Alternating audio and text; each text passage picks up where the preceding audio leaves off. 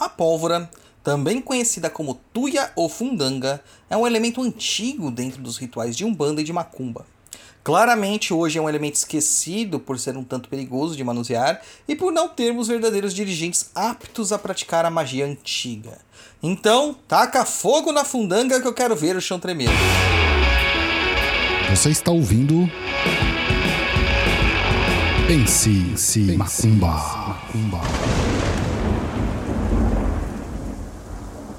Olá, seja bem-vindo ao Pense Macumba. Eu sou Douglas Rainho, dirigente da tenda espírita de Umbanda Chão de Jorge e do templo de Quimbanda Cova de Tiriri. Este programa foi pensado no meio de uma estrada, Campos de Ogum, enquanto eu estava dirigindo, percebendo que hoje quase ninguém tem tempo de ler textos. Então decidimos trazer alguns assuntos já tratados por escrito em nosso blog perdido.co para o formato áudio. E se você quiser conhecer mais do nosso trabalho, nos siga em www.perdido.co ou no instagram.com.br douglasrainho7. Além disso, temos o TikTok e o Instagram do Papo da Encruz, o melhor e maior podcast de macumbaria do mundo e do plano espiritual também. E neste programa vamos falar sobre o uso da fundanga na Umbanda. Vamos lá?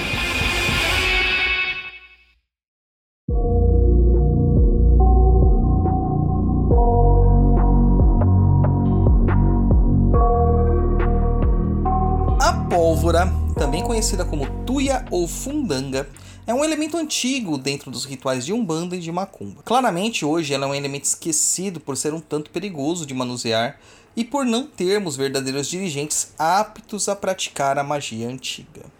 O nome tuia vem de tuyo, que alguns classificam como uma palavra de origem iorubana com sentido de movimento para fora, já a palavra fundanga é de origem banto, mais precisamente do quimbundo, que significa literalmente pólvora.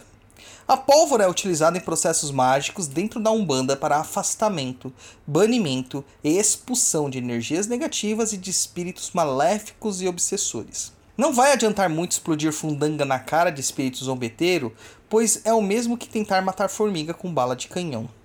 Quando se explode a pólvora, geralmente um grande movimento de energia astral e de ar vai impelir os espíritos obsessores que estão vampirizando ou conectados às suas vítimas para longe, fazendo com que se rompam estes laços. O mesmo ocorre para com energias densas impregnadas nos ambientes e espíritos muito densificados que praticamente não conseguem mais se deslocar.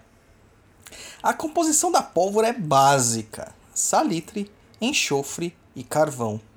O salitre é utilizado como um oxidante, enquanto carvão e enxofre são combustíveis.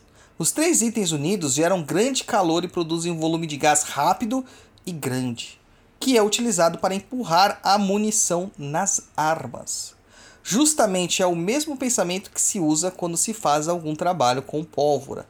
Queremos, por meio da sua explosão e da sua expansão, afastar as energias e espíritos negativos de perto do local da explosão.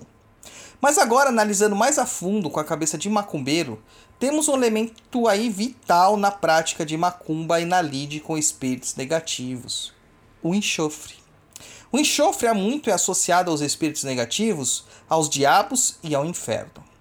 Há uma história popular que diz que se há cheiro de enxofre em um local, é porque o diabo está ou esteve ali por, por perto.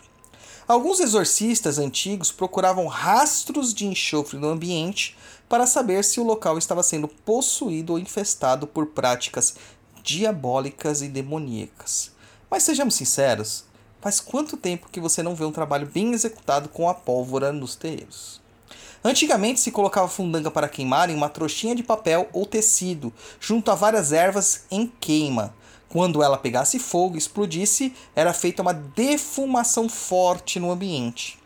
Também usamos para traçar sinais e pontos riscados e depois colocamos fogo com a ponta de charutos.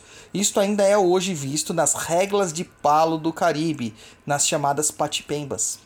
E podemos fazer a roda de fogo, que é colocar uma pessoa no centro de um grande círculo de pólvora e botar fogo para que sejam afastados dele do espaço em que a pessoa está, né, todas as energias e entidades negativas. Nem preciso falar que isso é extremamente perigoso e nós não recomendamos a sua prática, não é mesmo? É bem comum as pessoas desmaiarem assim que passam pela roda de fogo. Assim que a pólvora explode, a pessoa desmaia e cai no chão. Por isso, a distância da pessoa da roda de pólvora deverá ser suficiente para caber seu corpo sem tocar no pó que estará no chão. Na verdade, existem diversas formas de se utilizar fundanga. Você já viu algum uso deste no seu terreiro? Conta aí para nós.